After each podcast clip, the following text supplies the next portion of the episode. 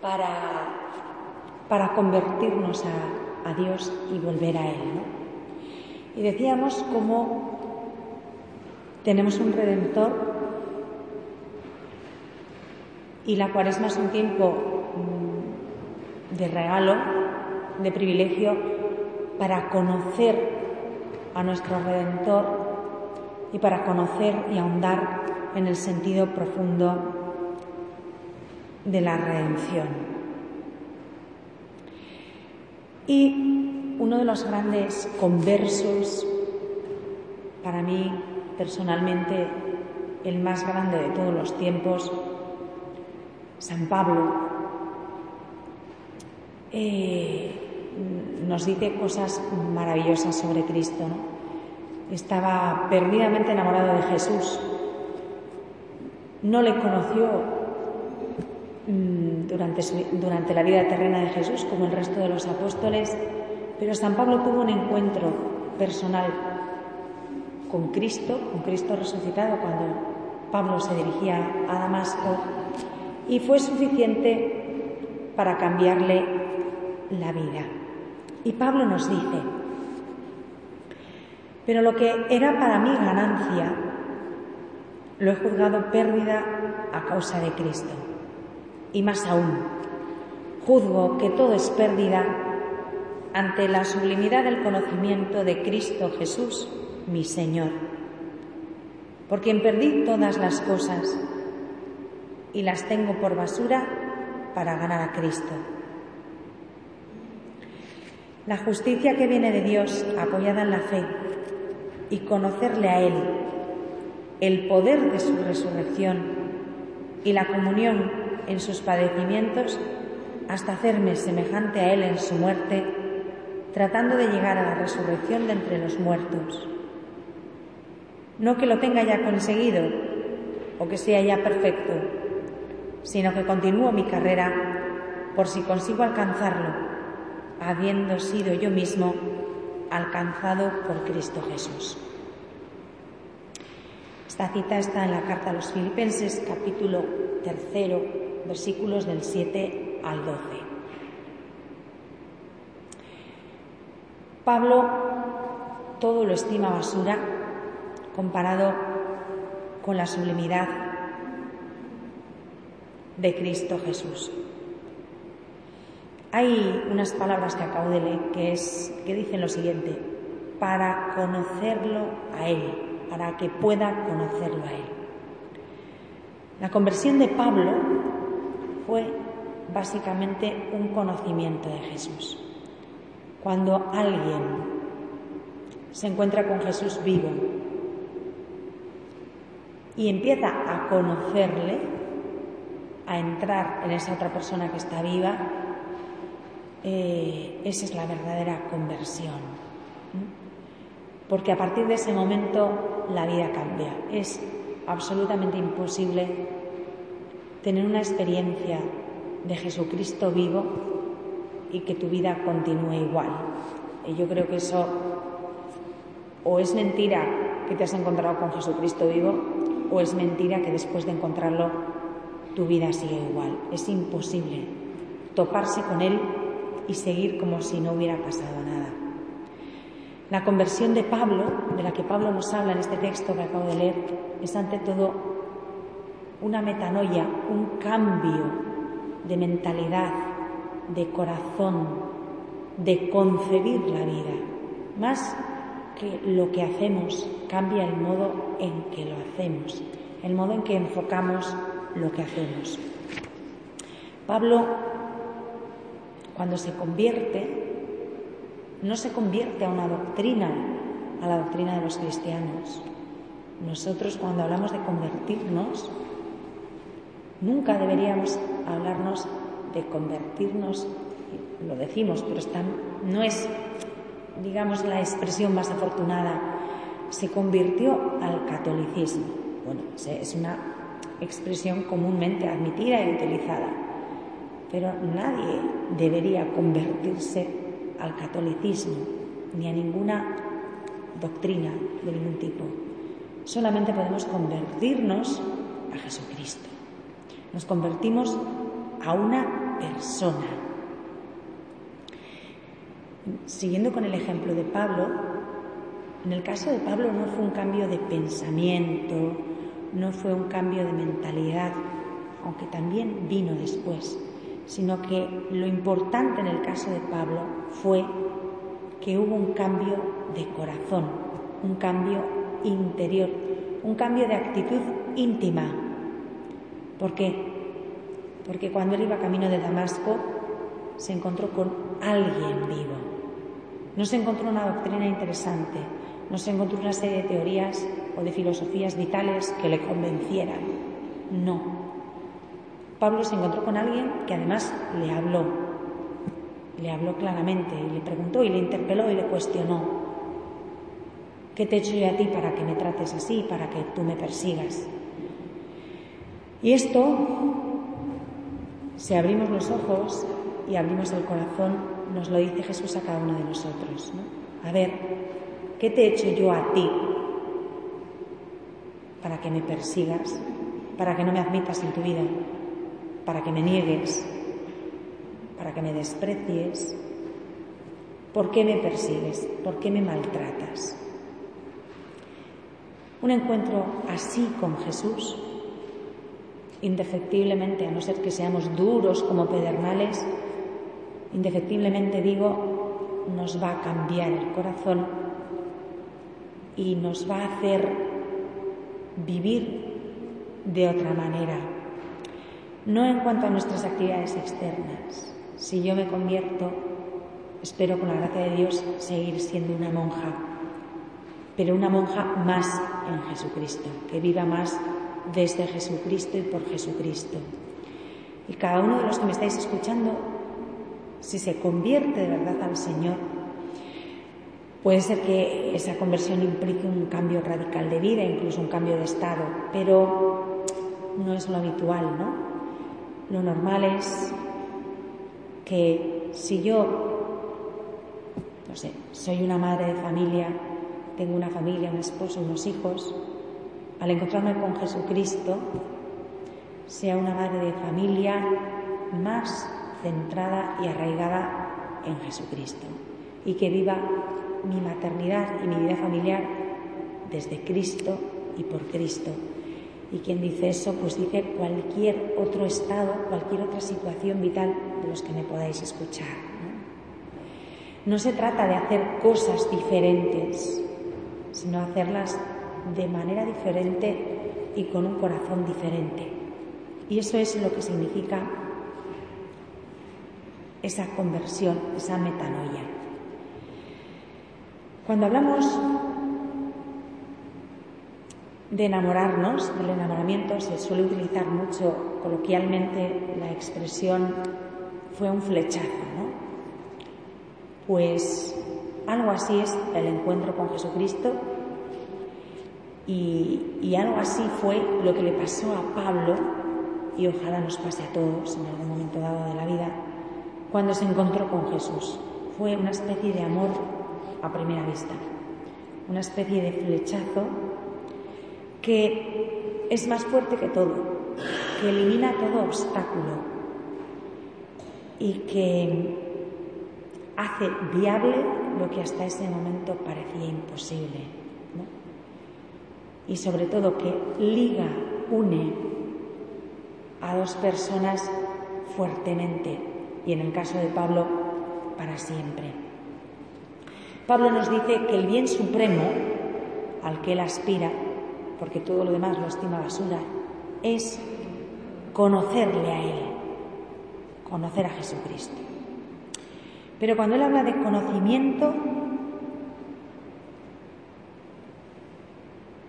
dice, para conocerle a Él, el poder de su resurrección y la participación en sus padecimientos.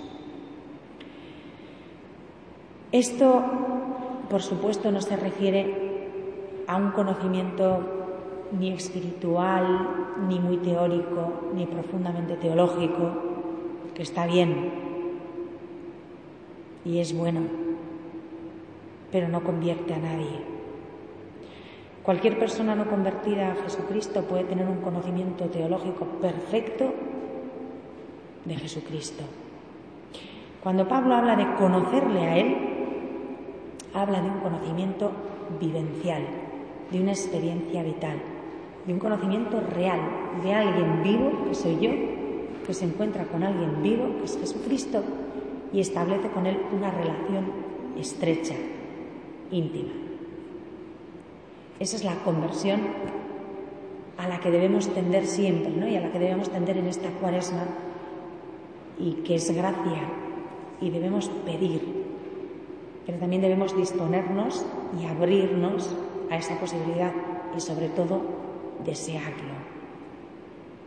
Conocerle a Él. Él. Eh, a mí me gusta mucho hablar de Jesús refiriéndome a Él. Santa Isabel de la Trinidad también lo hacía. En sus escritos casi nunca dice Jesús o Jesucristo, sino simplemente Él con mayúscula. Y personalmente lo hago, y aquí lo hace San Pablo, Él.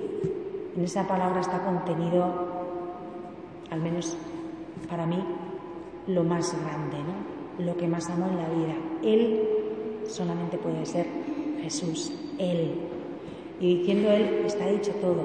Y San Pablo utiliza este mismo pronombre, ¿no? Conocerle a Él. Este simple pronombre contiene en sí más verdades que todos los libros escritos y leídos sobre Jesucristo. Conocerle a Él. Para Pablo, Jesús, Cristo, no es ni un conjunto de doctrinas, ni mucho menos de herejías, de dogmas que hay que cuidar y aprender. Es una persona viva, viva, auténticamente viva. Y se enamora de él como solamente se puede enamorar uno de una persona viva sabiéndose además correspondido. Y este enamoramiento le lleva a Pablo a, a concentrar en ese él, en esa persona amada, toda su fuerza, todo su amor, toda su vida. Y hace que el resto del mundo y el resto de cosas y el resto de circunstancias y el resto de personas y el resto de sentimientos pasen a un segundo plano. Enamorarse es enamorarse y el objeto del enamoramiento de uno centra la vida. Es el eje sobre el cual la vida de una persona se mueve. Para San Pablo es Él. Y para todos los cristianos debería ser Él, Jesús, nuestro Redentor. Y este enamoramiento que de alguna manera, si es real, acapara y polariza nuestra atención, nuestro amor, nuestro anhelo, nuestra vida, hace que por Él seamos capaces de cualquier cosa, de emprender cualquier empresa, valga la redundancia, de realizar cualquier labor, de desearlo por encima de todo y de todos, de ser capaces de afrontar por él cualquier dificultad y luchar por vencerla él es todo en mi vida y me impulsa y me empuja a asumir, a realizar cualquier sacrificio, cualquier trabajo, por costoso que pueda ser. Esto lo dice claro Pablo cuando dice Perdí todas las cosas y todas las tengo por basura me importa un poco, con tal de ganar a Cristo.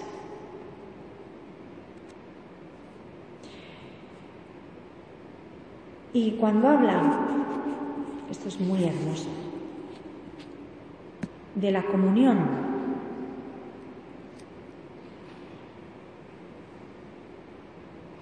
con Jesucristo, primero nos ha dicho que el bien supremo, el bien supremo es conocerle a Él.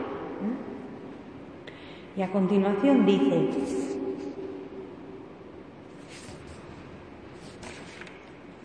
conocerle a Él, conocer el poder de su, de su resurrección y la comunión con sus padecimientos. El poder de su resurrección es vivir en Jesús y comprender y experimentar vitalmente que por donde Él pasa, donde Él está, donde Él se hace presente, todo cobra vida, es vivificado, es lleno de vida. Jesús es capaz de llenar de sentido y de vida las situaciones más absurdas, las más penosas, las más difíciles, las más dolorosas. Con Jesús, por el poder de su resurrección, cambian y las vemos plenas de vida, sobre todo las vivimos plenas de vida. El poder de su resurrección nos da la posibilidad de la esperanza y de afrontar el dolor, el sufrimiento desde la esperanza. Y el sufrimiento supremo en esta vida, que es la muerte, con el poder de la resurrección, se afronta no sin dolor, pero sí sin tristeza, sin desesperanza. Pero lo más importante no es eso, sino que él dice que para él lo que más anhela es conocerle a él, el poder de su resurrección y la comunión con sus padecimientos. Y aquí, cuando llegamos a esto de la comunión con sus padecimientos, es cuando nos dan a todos los 27 males, ¿no? Porque empezamos a imaginarnos lo peor. Esto no puede, no ir bien, esto no puede terminar bien, esto de los padecimientos, de negarse a uno mismo, de cargar con la cruz, la pasión de Cristo, nos dan agobios, ¿no? Y, no. Y como que lo miramos con prevención porque no lo sabemos entender bien. La comunión con sus padecimientos. El mayor padecimiento de Jesús no es el externo. El mayor padecimiento de Jesús no es la cruz, aunque fue un padecimiento en su vida. El padecimiento de Jesús hoy porque está vivo y aunque está resucitado y glorioso, de manera misteriosa padece, es el que tiene dentro del corazón. Y esa es la comunión a la que aspira Pablo. Llegar al corazón de Jesucristo, entender lo que Él tiene dentro y alcanzar la comunión con esos padecimientos. El único padecimiento que tiene Jesucristo resucitado, esto es complicado porque parece que si está resucitado y glorioso ya no puede padecer, pero de una manera misteriosa padece porque está vivo, es verdadero hombre y tiene un corazón que ama y eso le hace vulnerable y capaz de padecer, es precisamente ese, el único padecimiento de Jesucristo hoy no es cruento, ya no es la cruz, ya no es subir al Gólgota, ya no es morir, ya no es la flagelación, ya no es nada de eso. El único padecimiento de Jesucristo hoy al que estoy llamada a entrar en comunión es el amor. Dios hoy padece porque ama. Y esa es la comunión a la que todos estamos llamados. Estamos llamados a padecer lo que Él padece.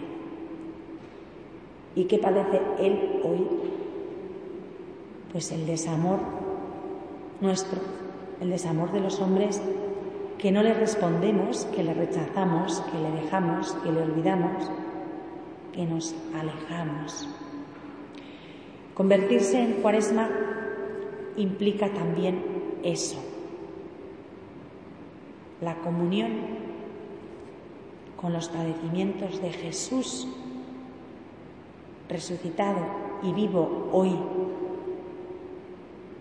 La comunión con los padecimientos que Él tiene hoy en su corazón.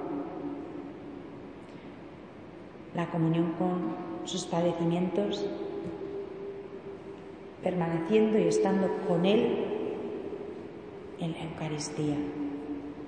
Si hay una realidad en la que Jesús sensiblemente palpa nuestro abandono, nuestro desentendernos de Él, es en la Eucaristía. Y esa es la gracia suprema para Pablo, ¿no? poder llegar a una comunión absoluta con lo que Cristo tiene hoy dentro de su corazón. Esos son los padecimientos de Cristo hoy. Esto es, es un poco complejo a veces y las personas cuando, cuando, cuando lo decimos, nosotras vivimos mucho de esta espiritualidad y gritar esto al mundo y anunciarlo es, parte esencial de nuestra vocación.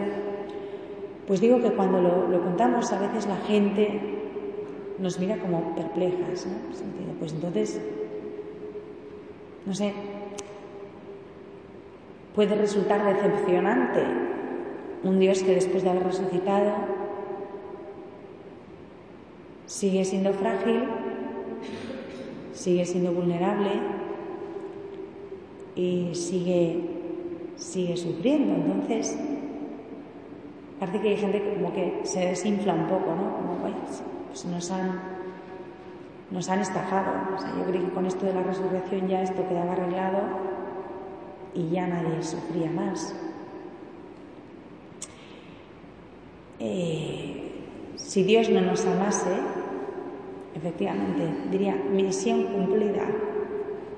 Yo ya les he redimido, ya Jesús resucitado asciende al Padre, al cielo, y mira, yo ya tranquilamente me reinstalo en la Trinidad y me olvido de todos estos porque yo ya he cumplido mi misión, ya les he redimido, ya les he puesto la cosa en bandeja, ahora que se molesten ellos un poco y se salven ya, porque ya se pueden salvar, ya están redimidos, ¿no? Si no nos amara, sería así, como os lo acabo de contar. Pero es que nos ama. Nos ama y porque nos ama, sus padecimientos durarán hasta el fin de los siglos. Mientras haya hombres en camino, mientras haya hombres que se jueguen la salvación, el corazón de Cristo seguirá padeciendo. Esto es así. Y mi oración, la oración de todos, la oración que os invito a hacer es pedir para cada uno, para mí misma y para todos los hombres, la conversión, una conversión auténtica a Jesucristo y un deseo profundo en el corazón de esa comunión con sus padecimientos. No un padecimiento absurdo, no un padecimiento estéril, sino ahondar en el corazón de aquel de quien estoy enamorada, de aquel con quien me he encontrado y aquello que a él le alegra, a mí me alegra y aquello que a Él le duele, a mí me duele. Esa es la comunión con los padecimientos de Cristo. Ante todo, participar de su amor apasionado a los hombres, participar de su amor apasionado al Padre y del dolor, que este es el padecimiento principal, de ver que muchos hombres no acogen la redención y siguen alejados del Padre. Yo creo que este es un buen propósito para la cuaresma, ¿no? Una buena razón para orar, para orar intensamente. Y, y un deseo grande para cada uno de convertirse a esa comunión con Él y con sus padecimientos.